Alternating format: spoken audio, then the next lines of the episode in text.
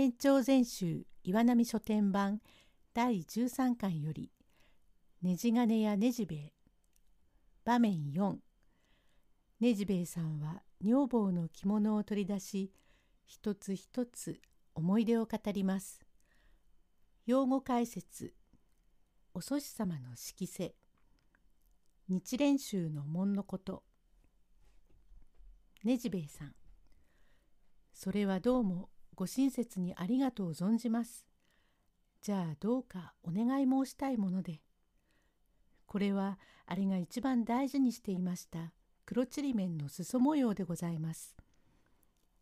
はあはあなるほど。これは二度染め直しましたんでございます。私もこの黒ちりめんを見るにつけても思いの種でございます。へえこれはあれがお屋敷の奥様からいただいたのだが私はもう着ないからお前さんの羽織にでもなさいと言いますから何俺はいいからお前着なよ。そんなことをおっしゃらずに来てくださいまし。何私がちりめんを着たってしょうがない。ただお前が立派ななりをしてくれれば私の身になるとこんな嬉しいことはない。それじゃあって荒野へ染めにやりまして門を直します時に家内が気をもんで私の門は立花であなたの御門は井桁ゆえ井桁に立花を肥沃につけたいと申しますからその通り注文をいたしましたところ荒野で間違いまして井桁の中に立花をつけてしまいました。まあまあできたら仕方がないってそれを着て表へ歩きますと町内の若い衆が見て「お祖師様の色瀬だ色瀬だ」って悪口を言われました。へえなるほど。これは博多の帯でございます。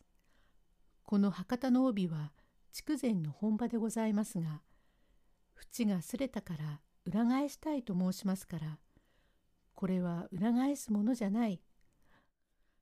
とっこのすれるくらいの博多でなければ、性が良くないのだと申しましたら、それじゃあよしましょうと言って、その時にあれがにやりと笑った顔が目についています。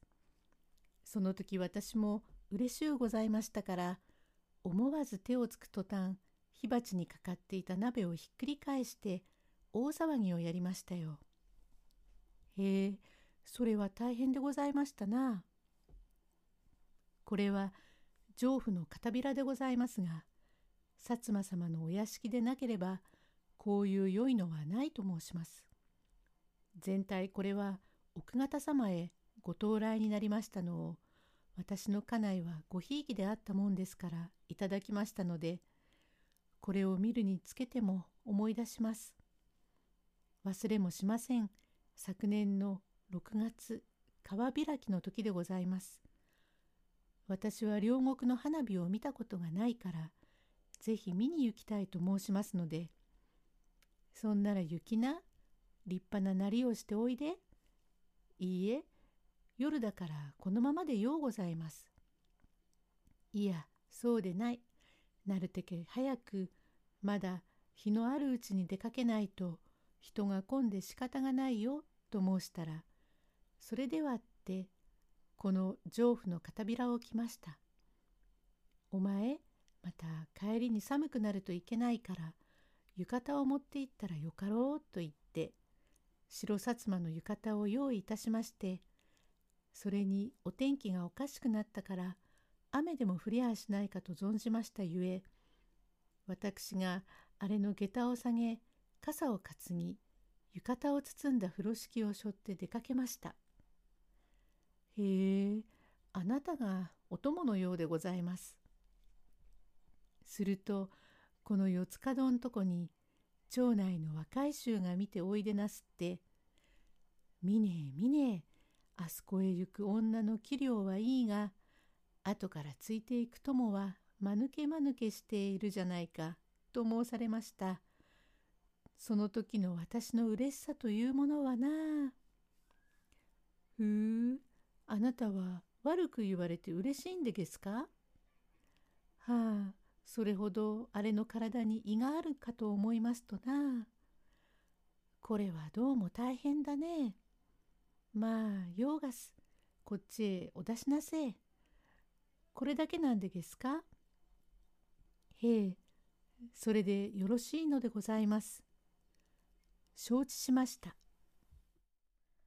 場面5ねじべえさんから着物を預かり相方の家に行きます。スーッと出かけて相手の家へ来て「おうちょっと手を貸してくれ。おろすんだから」「よしよしさあいいか？どうも大層あったな。どういう塩梅だった？おめえの言う通りよ。思いの種種って愚痴をこぼされて弱ったぜ。何にしてもこれだけあった。みんないいものばっかりだ。なるほど、結構結構。時に金はどうした？金は持ってこねえよ。わからねえやつだな。金が肝心じゃねえか。着物なんざ足がつきやすいからよ。そうだ、つい金は忘れちまった。思いの種だっておいおい泣かれるのに気を取られてしまったもんだから。困るな本当に。金が肝心じゃねえか。じゃあもう一晩やるか人玉を。今度はもっと大きくこせいたやつを振り回してそのあくる日お前が行くんだ。承ればおかみさんの品々を残らずお寺へお納めなすったってからもう何もゆうべから出ますめ。いいえあなた。